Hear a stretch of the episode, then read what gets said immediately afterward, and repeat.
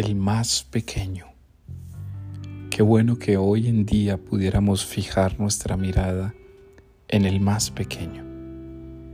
A veces podemos dejarnos obnubilar por la grandeza, podemos dejarnos obnubilar por lo que implica omnipotencia, pudiésemos dejarnos obnubilar solo por aquello que se reconoce cuando es visto, pero en clave de Dios sabemos que estamos llamados y llamadas, todos y cada uno, a engrandecernos en el más pequeño.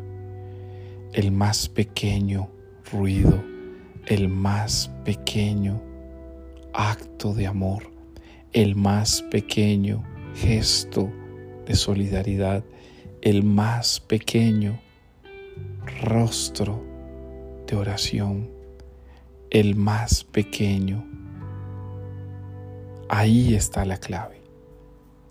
A veces nos podemos dejar engrandecer el corazón y está bien. Todo ser humano necesita momentos de grandeza, pero también sabemos que en clave cristiana todo ser humano aprende de la escuela de la pequeñez. Hoy con Jesús podemos aprender a hacernos pequeños. En la pequeñez está la grandeza. El que es fiel en lo pequeño es fiel en lo mucho. El que ve lo invisible es más fiel que el que ve solo lo que se ve.